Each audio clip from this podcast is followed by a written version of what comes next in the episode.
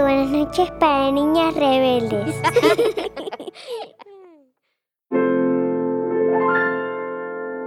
Había una vez una niña llamada Celia, que mucho antes de aprender a hablar, empezó a cantar, o al menos eso era lo que contaba su abuela. Cada noche, cuando sus tres hermanos y sus primos se encontraban ya arropados en la cama, Celia les cantaba con su cálida voz hasta que se dormían. El aire tibio de la noche cubana iba perfumándose con sus canciones. Los vecinos de Celia se reunían fuera de la casa para escucharla, fascinados por esa hermosa voz. Tenían que ser muy sigilosos, porque si ella se daba cuenta de que la estaban escuchando, sentía mucha vergüenza, cerraba la puerta muy fuerte y el concierto se acababa. Algunas noches, de regreso a su casa, Celia se detenía en la calle frente a alguno de los clubes nocturnos de La Habana y pegaba su cara contra el cristal de las ventanas. Adentro sonaban las orquestas y los bailarines no paraban de girar. Ahí estaba el futuro de Celia, del otro lado del vidrio, aunque lo sintiera fuera de su alcance. Su madre siempre apoyó su pasión por la música pero su padre fue muy distinto. Él temía que su hija trajera deshonra a la familia si elegía esa carrera y prefería que Celia fuera maestra. Ella quiso complacerlo y comenzó a estudiar para prepararse como educadora. Pero un día, una de sus profesoras la llevó aparte porque quería hablar con ella. No tienes que ser maestra, le dijo, vas a dedicarte a cantar y ganarás más dinero en un día de lo que yo gano en un mes. Soy Gloria Estefan y esto es Cuentos de Buenas noches para Niñas Rebeldes, un podcast sobre las mujeres extraordinarias que nos inspiran, producido por Adón de Miria. En este episodio, Celia Cruz. Cuando era adolescente, Celia aprovechaba cualquier ocasión que se le presentaba para ir a cantar en la radio. Un día podía interpretar canciones cubanas tradicionales y el siguiente conformarse con alguna cancioncita publicitaria. Un sábado, uno de sus primos la convenció de participar en una competencia de canto en la estación de radio García Serra. Celia se sentía muy nerviosa cuando llegó su turno de tomar el micrófono. Después de todo, era apenas la segunda vez que competía en un concurso. Pero en cuanto escuchó la música intensificarse a su alrededor, los nervios se esfumaron. Abrió la boca para cantar la melodía triste y lenta de un tango. Quiero emborrachar mi corazón para olvidar un loco amor. Su interpretación fue tan hermosa que la estación de radio le otorgó el primer premio de muchos otros honores que vendrían. Un delicioso pastel. Su voz cálida comenzó a dispersarse en las ondas de radio hasta llegar a todos los rincones de Cuba. Y no tuvo que pasar mucho tiempo para que personas muy importantes comenzaran a fijar su atención en Celia.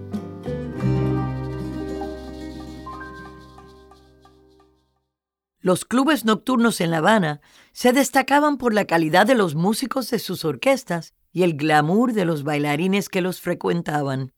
Pero de todos los clubes había uno que era aún más fabuloso que el resto, el Tropicana.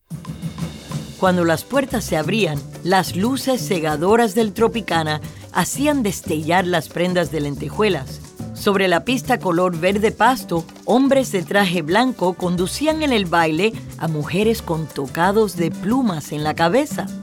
Actores, escritores y políticos famosos conversaban, se reían y bailaban, dejándose fascinar por el vuelo de las faldas de las bailarinas. En 1950, Rogelio Martínez, el director de la Sonora Matancera, una de las orquestas cubanas más famosas, se encontró con Celia, que cantaba bajo las deslumbrantes luces del Tropicana. Cuando Rogelio le pidió que se uniera a la orquesta como cantante principal, Celia supo que esta era una oportunidad única en su vida.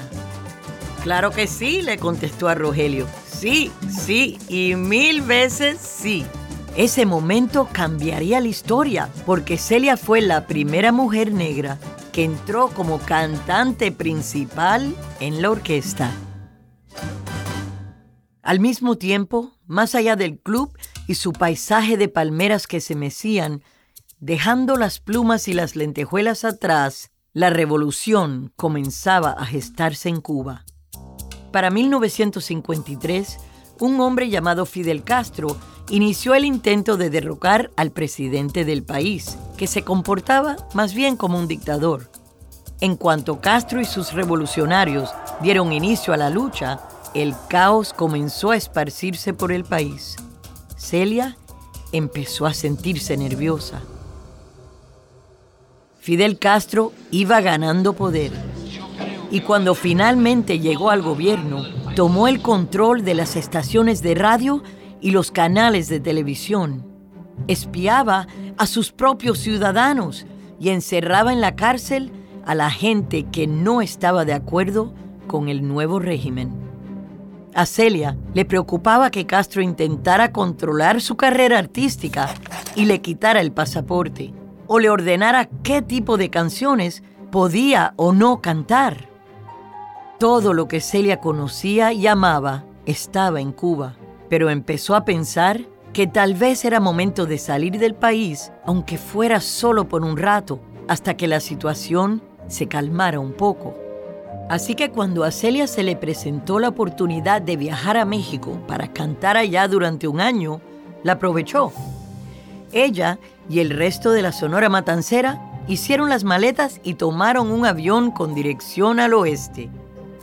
Celia sintió un escalofrío de preocupación mientras subía las escaleras para entrar al avión, pero se tranquilizó a sí misma diciéndose que volvería pronto y que en un año ya estaría cantando de nuevo en sus clubes cubanos favoritos. Celia observaba en silencio las nubes cada vez más lejanas bajo las alas del avión cuando el líder de la orquesta la convocó junto al resto del equipo para una reunión muy seria. Este es un vuelo solo de ida, les dijo. Había decidido que era demasiado peligroso que la banda regresara a Cuba. Estaban huyendo y abandonarían su país en busca de un nuevo hogar. Celia había hecho sus maletas pensando que después de un año estaría de vuelta en Cuba para darle besos a su madre y hacer reír de nuevo a su padre. Pero mientras atravesaba el cielo a miles de metros sobre el Golfo de México, se dio cuenta de que estaría lejos de su tierra mucho más tiempo del que había imaginado. De hecho, Celia nunca volvería a pisar su país. Al poco tiempo, en Cuba, Fidel Castro escuchó la noticia de que la mejor cantante cubana había huido de la isla. Castro conocía y había aprobado el plan de Celia para viajar a México, pero nunca se imaginó que no regresaría. Así que prohibió la música de Celia en todo el país y después anunció que la orquesta entera tenía prohibido volver para siempre.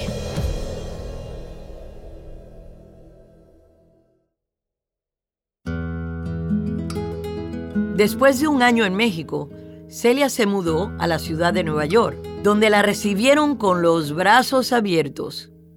Pero aún cuando la alegría de sus canciones y el colorido de sus vestidos inundaban de dicha todos los escenarios que pisaba, el dolor de haber perdido su hogar a veces era demasiado para ella.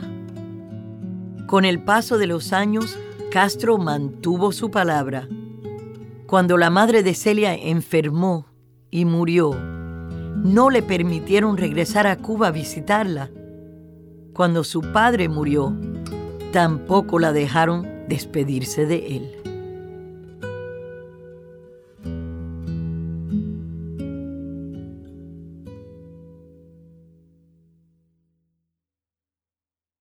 Cuando Celia se sentía triste, solo podía acudir a una persona. Su nombre era Pedro Knight. Pedro era uno de los trompetistas de la Sonora Matancera, y pasó seis años intentando convencer a Celia de que saliera con él, hasta que por fin ella aceptó y le dio una oportunidad. No fue amor a primera vista, contaba él cuando hablaba del largo cortejo. De a poco nos convertimos en buenos amigos. Con el tiempo esa amistad creció hasta volverse amor. Ahora que ambos se encontraban exiliados en Nueva York, decidieron casarse. Para Celia era extremadamente importante tener a Pedro a su lado. No solo era su marido, era un recuerdo vivo de su hogar. Todos me miran y piensan que soy muy feliz, dijo una vez Celia, pero yo no tengo madre ni padre. No tengo país, solo tengo a Pedro.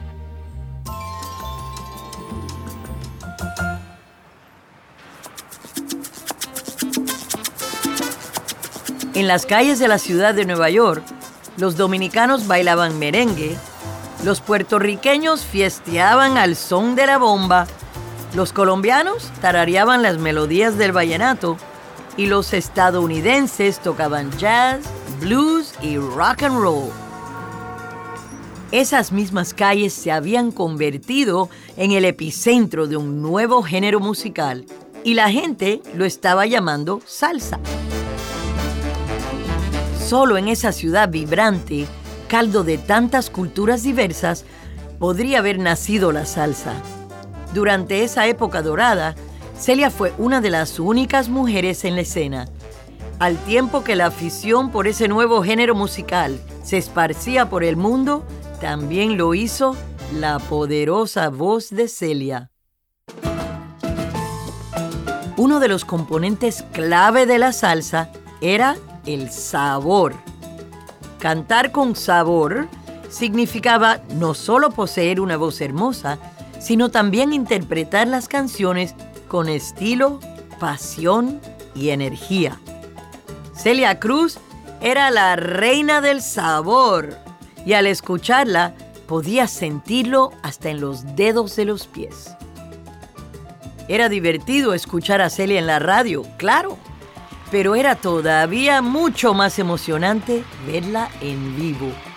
Usaba vestuarios extravagantes, se la pasaba haciendo chistes en el escenario y bailaba en unos zapatos de tacón alto que estaban diseñados para hacerla ver como si estuviera volando. Su tipo de vestido favorito era la bata cubana, que tenía volados y listones a lo largo de su caída. El vestido en sí era un gran espectáculo. Giraba y se contoneaba al vaivén de Celia. Usaba zapatos plateados con tacones en forma de cisne, palmeras de lentejuelas sobre sus ropas y una capa azul bordada con plumas de pavo real. ¿Abrigos de pieles? Sí, por favor. ¿Collares y tocados para la cabeza cubiertos de diamantes? Definitivamente pelucas azules altas como rascacielos, por supuesto. Si algo era llamativo, brillante y glamoroso, Celia lo amaba. Una noche, Celia estaba cenando con amigos en un restaurante en Miami. Después de comer, el mesero le ofreció un café con leche, como se suele tomar en Cuba y le preguntó si lo quería con o sin azúcar. Chico, tú eres cubano. ¿Cómo puedes estar preguntándome eso? exclamó ella. En Cuba siempre se toma el café con muchísima azúcar. ¡Azúcar! ¡Azúcar! Dame mucha azúcar. Otros comensales en el restaurante la reconocieron y comenzaron a imitar la manera en que Celia pronunciaba la palabra. Esa noche, durante su espectáculo, mientras los trompetistas descansaban los labios, ella le contó al público la historia y todo el mundo soltó carcajadas. Después de un tiempo, ya había contado la historia en tantos espectáculos que lo único que tenía que hacer al subir al escenario era gritar ¡Azúcar! Sus fans inmediatamente sabían que les esperaba un show increíble.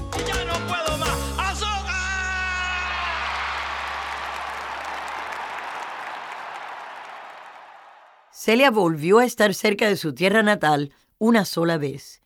En 1990 fue invitada a presentarse en la base naval de Estados Unidos en la bahía de Guantánamo.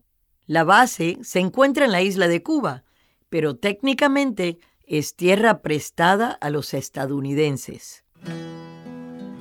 La idea de encontrarse tan cerca de su país le provocó una maraña de emociones a Celia, algunas alegres y otras dolorosas.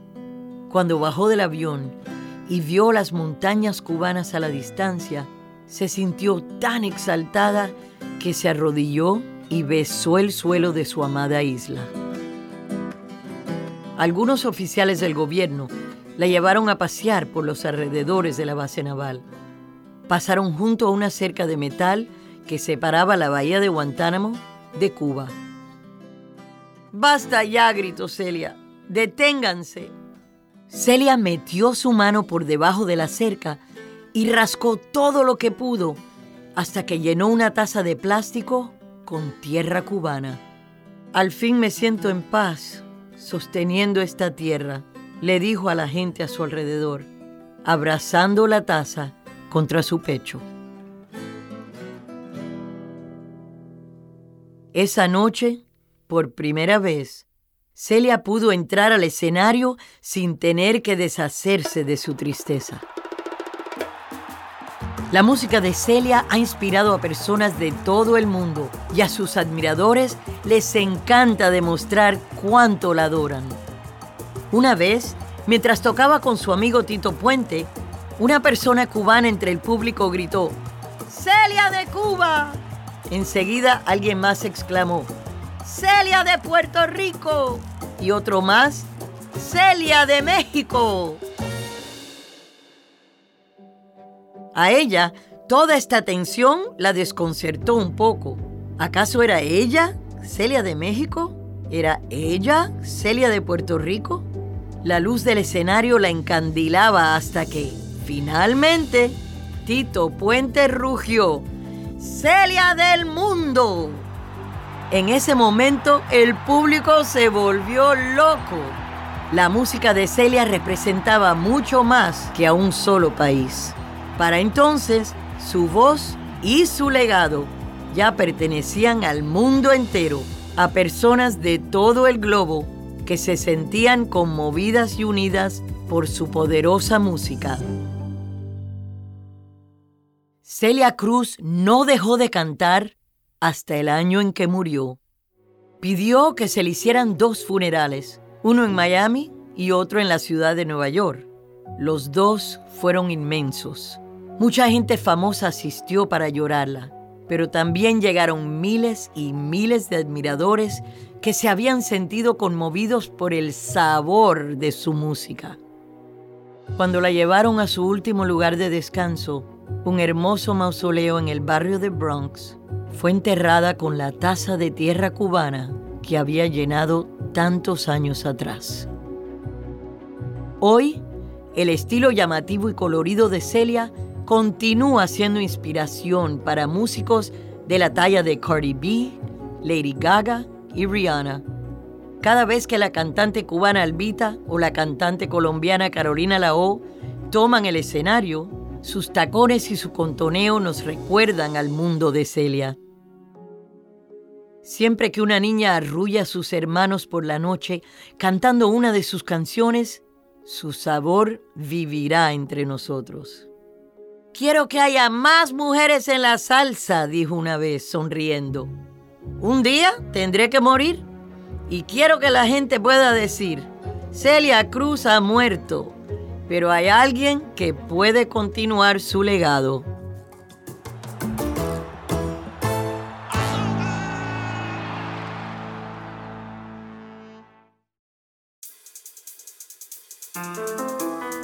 Hola, me llamo Isabela Frontini, tengo 7 años y vivo en Buenos Aires, Argentina. Este episodio fue presentado por Gloria Estefan, cantante, actriz y compositora cubanoamericana. Ganó el premio Grammy ocho veces y fue calificada como la artista latina más exitosa en la historia de la música. Este episodio fue producido por Adonde Media. Está adaptado del podcast en inglés creado por Rebel Girls, basado en la serie de cuentos de Buenas noches para niñas rebeldes. El libro fue escrito por Elena Fabili y Francesca Cavallo y publicado en español por Editorial Planeta. El equipo de Adonde Media incluye a Laura Hernández en la producción principal. Mariano Payela fue el supervisor de producción y realizó el diseño sonoro junto a Giovanna Romano Sánchez. Logan Fell hizo la mezcla y el mastering. Martín Cruz fue el supervisor general de audio y Martina Castro fue la productora ejecutiva. La versión original en inglés fue producida por Elena Fabili, Joy Folks y Meg Murnane. El guion fue escrito por Tori Telfer. El diseño sonoro y la canción principal fueron hechos por Eletra Barciachi. Y Matías Marcelli hizo la mezcla del sonido. Si te gustó este episodio, corre ya a compartirlo en redes sociales. Y si quieres escuchar más episodios, ingresa a adondemedia.com o búscalo en tu aplicación de podcast favorita. Sigue inspirada y continúa rebelde.